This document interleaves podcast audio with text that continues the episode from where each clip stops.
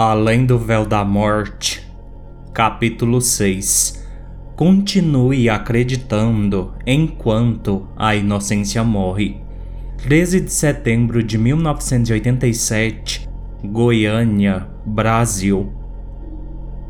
Eu não conheço o lugar onde estávamos. Eu e a morte surgimos dentro de uma casa modesta, porém aconchegante. A morte abre uma porta de madeira rústica e sinaliza para que eu a acompanhe. Saímos da casa, andamos pelo pequeno jardim no quintal, que por sinal é muito bem cuidado e bonito, cheio de roseiras e margaridas. Percebo que a casa em que chegamos e as casas à nossa volta são todas moradas e que não possuem a magnitude e imponência das residências de países desenvolvidos. Quando chegamos à rua, consigo ver alguns prédios ao longe que se erguem timidamente temendo a imensidão do céu. Deduzo que não estamos mais no hemisfério norte. A cidade que eu via estava em pleno crescimento, porém faltava muito para que ela chegasse a ser uma cidade grande. Mesmo assim, ela possuía uma beleza singela. O sol despontava no horizonte e, mesmo estando cedo, já estava quente. Seria uma bela manhã naquele lugar.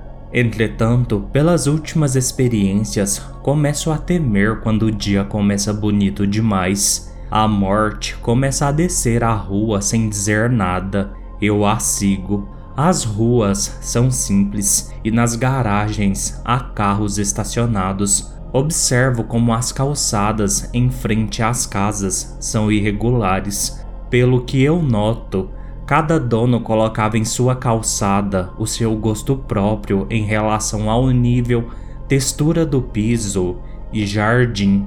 Imagino como aquilo devia dificultar a passagem de pessoas portadoras de necessidades especiais. Em alguns pontos da rua, grandes árvores bloqueiam a luz do sol, permitindo apenas a passagem de pequenos filetes de luz. De acordo com que andamos, Gente aparece nas ruas, indo ao mercado, para o trabalho ou fazendo caminhada. Realmente estávamos no centro da cidade. Depois de algum tempo, o fluxo de pessoas andando a pé e de carro aumentam consideravelmente. Onde nós estamos? Eu pergunto. Numa cidade chamada Goiânia, no Brasil. Eu faço cara de paisagem ao contrário dos outros lugares pelos quais passei antes, eu nunca havia ouvido falar desta cidade. As únicas coisas que eu sabia sobre o Brasil resumiam-se ao Cristo Redentor no Rio de Janeiro, a floresta amazônica, a capital do país que se chama Brasília, e a sua eliminação vergonhosa na Copa de 2014 e a sua eliminação vergonhosa na Copa do Mundo de 2014. Fora isso, eu não conhecia mais nada do Brasil. A morte ri ao escutar os meus pensamentos. Caminhamos pelo centro da cidade por algum tempo até chegarmos a uma espécie de clínica médica abandonada. Encaro o lugar com um pouco de receio. A construção é tenebrosa, a morte entra no recinto. Só então a acompanho, pois, em sã consciência, eu não entraria ali sozinho. A morte estagna no que seria a recepção fantasma do lugar. Raios de sol entram pelas janelas quebradas. Sinto um calafrio. Mesmo quando vivo, jamais gostei de lugares abandonados pois sempre fui receoso sobre histórias de fantasmas e coisas do tipo. Mesmo sendo um homem adulto, eu tinha medo dessas coisas. Rio sozinho de mim mesmo, vendo o lado cômico da situação. Não havia razão para eu ter medo de fantasmas neste lugar, pois se ali havia algum fantasma, este fantasma era eu. o que significa que eu poderia facilmente me assustar. Quão patético eu sou. A morte me analisa com olhos infinitamente bondosos.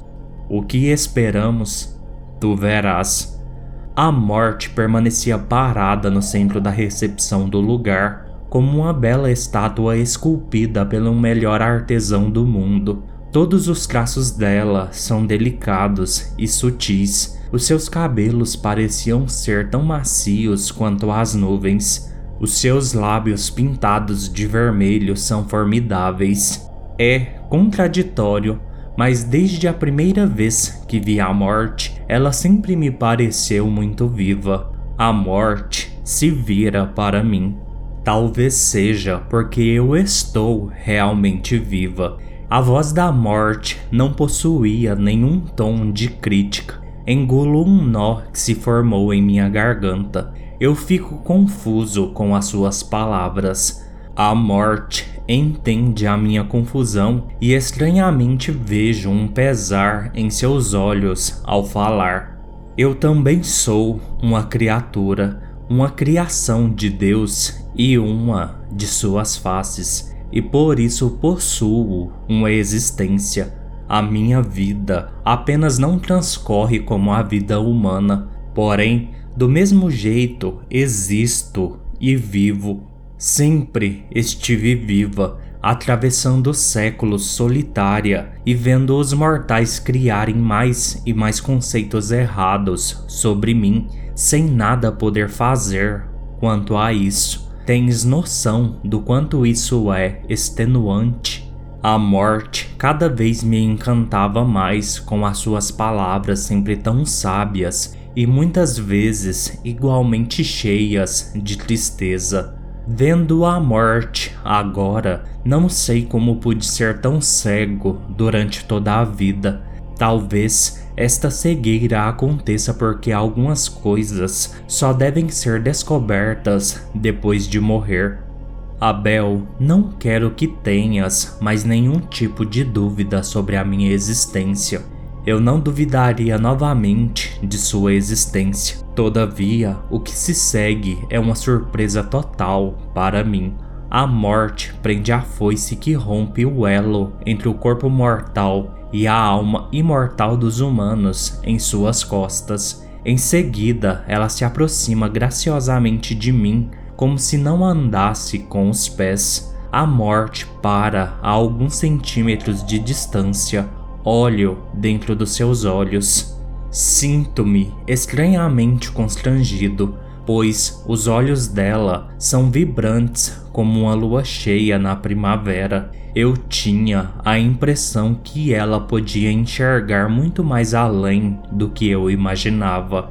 A morte segura as minhas mãos. O toque dela é caloroso, mais caloroso do que qualquer uma das outras vezes que nos tocamos. Naquele instante, a morte se parecia com qualquer mulher mortal. A única diferença gritante é o seu ar totalmente sobrenatural. Não duvides mais, Abel.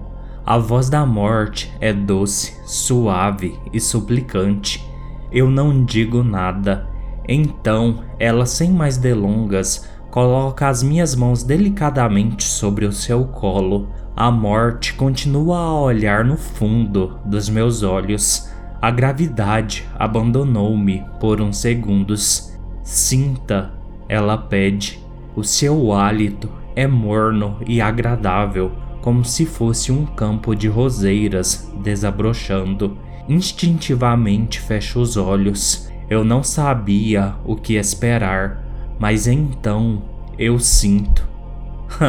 Ai meu Deus, sinto mais uma vez o leve pulsar do coração da morte. O seu coração pulsa forte. Até aquele instante eu sequer havia imaginado a possibilidade dela possuir um coração. Toda aquela situação é transcendental a minha força espiritual se liga à dela e por um instante somos parte do universo, parte de um todo. Fico impressionado como a morte se revelava um ser incrível e apaixonante. Abro os olhos.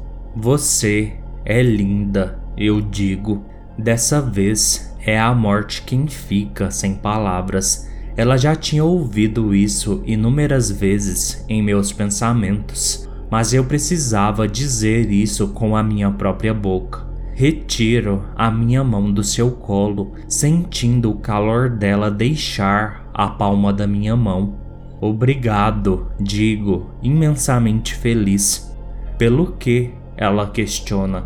Por me permitir te conhecer e por estar me mostrando tudo que está além do véu do fim, por me ajudar a derrubar os conceitos errôneos que nós mortais criamos sobre a morte no decorrer de nossa existência. Existência que chega a ser patética, mas que também às vezes é grandiosa. O meu sincero obrigado, morte.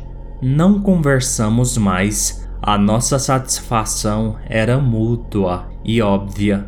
Nosso silêncio carregava em sua mudez uma enxurrada de significados e interpretações que mesmo mil palavras jamais poderia explicar. O tempo passa, continuamos a esperar pacientemente pelo que viria. Eu vasculhava distraidamente o ambiente quando escuto um homem chamar o outro. Ei, Júlio, vem aqui! Pouco depois, dois amigos entram na recepção fantasma da clínica sem nos perceber. Que lugar é este, Adrian? Pergunta Júlio, receoso. Parece uma clínica abandonada. Vamos dar uma olhada por aqui, diz Adrian com um sorriso estampado no rosto. Quem sabe não tem algo de valor que possamos levar. Os dois homens são catadores de sucatas. Eles começam a verificação. Júlio procura pela recepção Adrian entra numa ala próxima. Em questão de segundos, o homem chama o amigo. Júlio, vem cá! Pelo visto, ele achou algo, penso. Júlio vai até o amigo. Eu e a morte o acompanhamos. Na sala onde Adrian e Júlio estão, um misterioso aparelho grande e reluzente repousava no chão.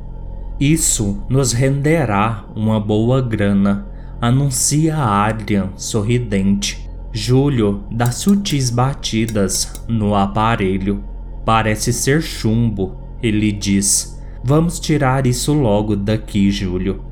Os dois amigos juntam as suas forças. Os seus olhos brilham pela possibilidade do dinheiro que poderão ganhar com aquilo com muita dificuldade conseguem arrastar o estranho aparelho para fora da clínica abandonada e colocá-lo numa espécie de carrinho improvisado para carregar sucata. Eu e a morte apenas observamos.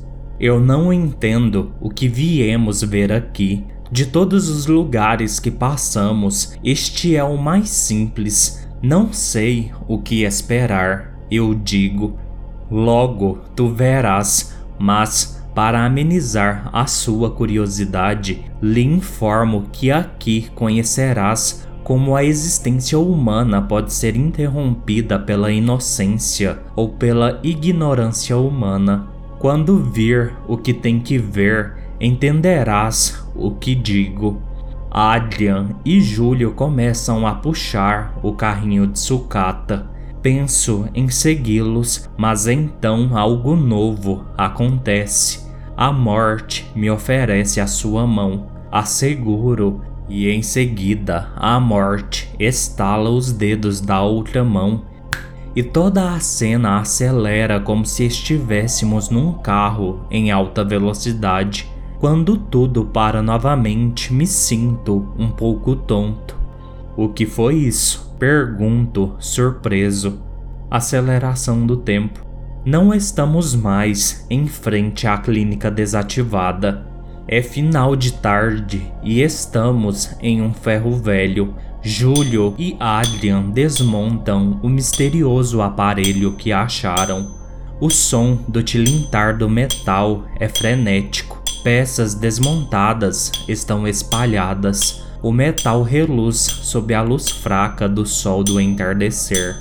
A morte começa a falar. Veja, Isabel, estes homens sequer têm noção do que estão prestes a fazer. A ingenuidade deles causará um grande mal a toda essa cidade.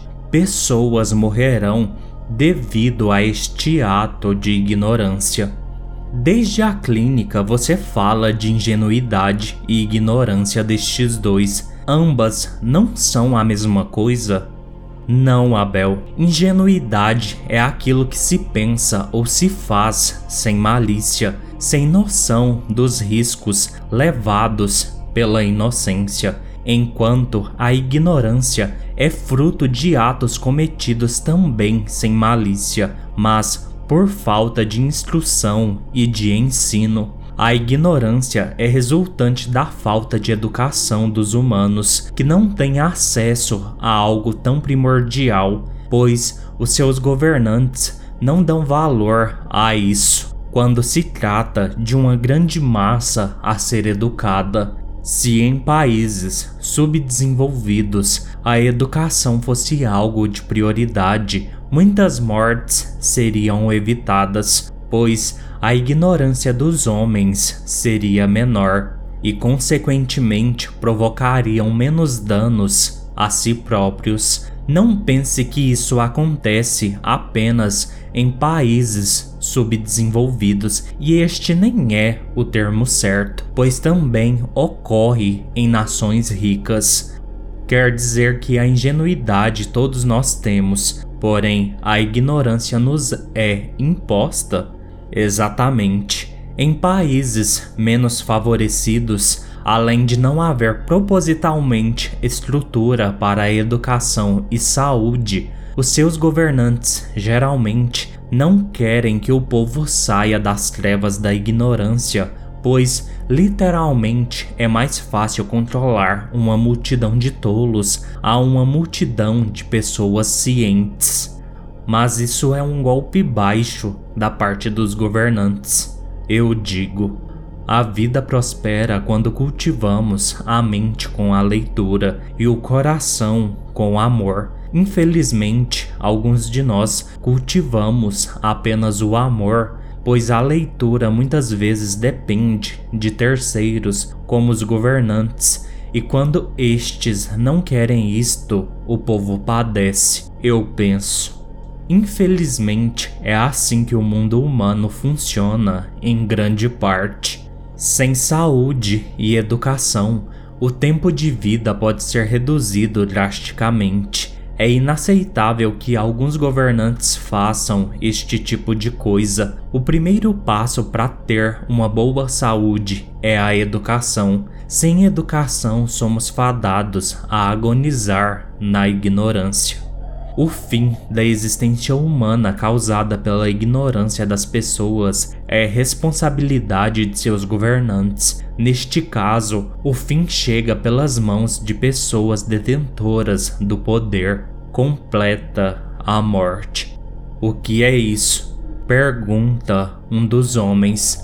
Eu estava tão distraído conversando com a morte que não sei qual deles falou os homens praticamente acabaram de desmontar o aparelho.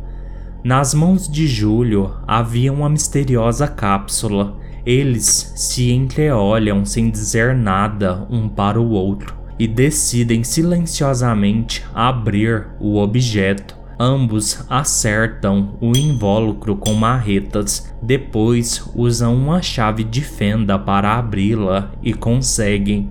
Júlio vira a cápsula na palma de sua mão, de forma que o pequeno buraco feito fique na direção dela. Um pó branco e fino como sal de cozinha cai da cápsula se amontoando em sua pele. Os amigos não veem nada demais no pó. Eu também não achei nada demais. Cansados, eles colocam as peças que desmontaram em uma prateleira juntamente com a cápsula e vão embora. Cada vez mais eu não sei o que esperar. Este lugar oferecia uma experiência totalmente diferente das outras. A morte me estende a mão novamente. O tempo acelera. Contudo, dessa vez eu não fico tonto. É noite. Nós continuamos no ferro velho. Instantaneamente vejo uma luminescência anormal. As peças desmontadas do aparelho emitem uma luz fluorescente azulada. O brilho é lindo e sobrenatural. A luz irradiada pela cápsula é muito superior às demais peças. O que é isso? Pergunto, fascinado. A expressão da morte se torna lânguida e apática. O que vê Isabel é um composto radioativo chamado Césio-137, que é capaz de emitir radiação gama Enquanto o césio instável se transforma em bário estável, a radiação letal é disseminada. Essa propagação de energia é completamente agressiva e mortal ao organismo dos mortais. O brilho que tu vês é resultante de radiação. O que esses amigos acharam é um aparelho de radioterapia abandonado. Eu me sinto gelado por algum tempo. Aquelas pessoas sequer tinham noção do perigo ao qual elas estavam expostas devido à sua ignorância. Barulho. Tenho um sobressalto, pois não esperava por ninguém. Um homem desconhecido se aproxima da luminescência do material radioativo. Ele fica deslumbrado com a luz. Eu o entendo pois ela verdadeiramente é fascinante, linda e mortal para qualquer ser vivente. Tento alertar o desconhecido do perigo. As minhas palavras são inaudíveis, por isso, sem efeito. O homem maravilhado toca o pó brilhante. A morte pousa a sua mão sobre o meu ombro. O tempo se acelera. Ainda é noite, porém Estamos num lugar totalmente novo. Surgimos em uma sala de estar. O ambiente é bastante humilde. Há um aglomerado de pessoas falando alto. Identifico entre elas o homem que se encantou com o brilho mortal do Césio no ferro velho. Eu tenho algo incrível para mostrar para vocês. Ninguém aqui será capaz de acreditar no que os seus olhos enxergarão, anuncia o desconhecido. Eu espero que não esteja nos fazendo perder tempo, Davi. Fala um homem meio incrédulo. Então, se preparem. Graceja Davi, orgulhoso de si. Ele pega a cápsula com Césio escondida debaixo da mesa. Ninguém lhe dá importância, pois tudo continua perfeitamente normal. Eu não falei que era um desperdício de tempo. Apague as luzes, meu amor, pede Davi à sua esposa. Assim que a mulher apaga a luz, o pó começa a emitir a sua luminescência hipnotizante. Uau! Nossa, que incrível! Dizem alguns dos presentes.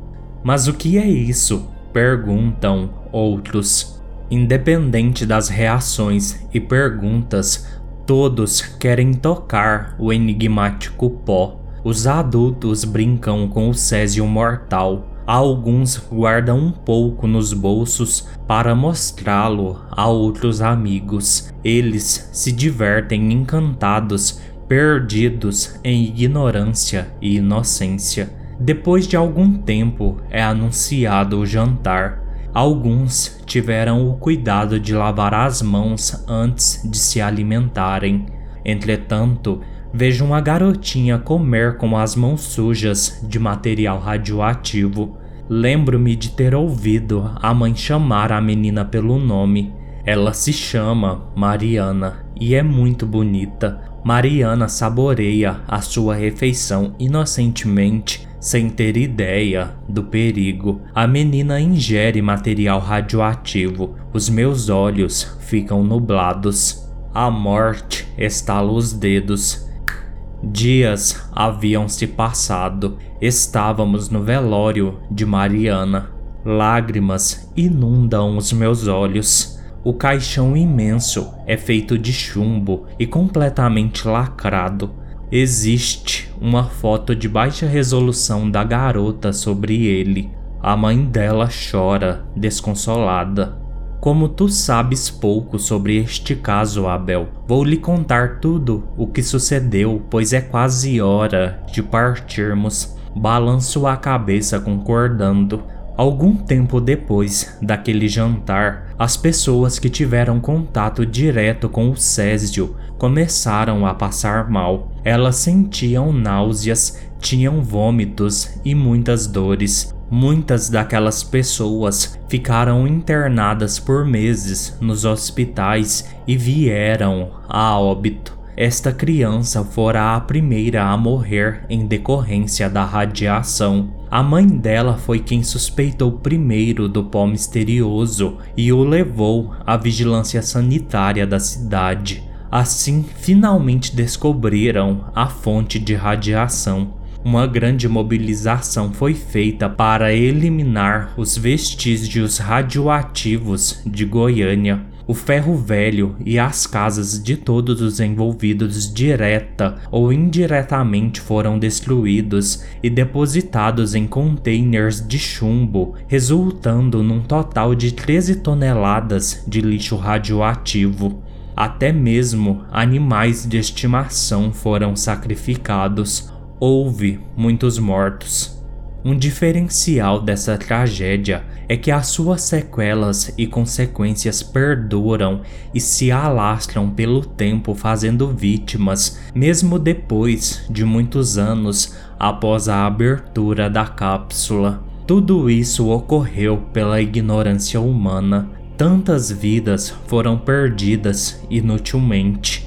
Eu choro pois estes humanos não tiveram a chance de se defenderem de um mal muito maior que eles. As suas vidas foram roubadas por falta de conhecimento e cuidado. A mãe de Mariana chora, impotente. Vamos, Abel. O tempo se encarregará de cuidar das feridas abertas neste lugar, diz a morte solenemente.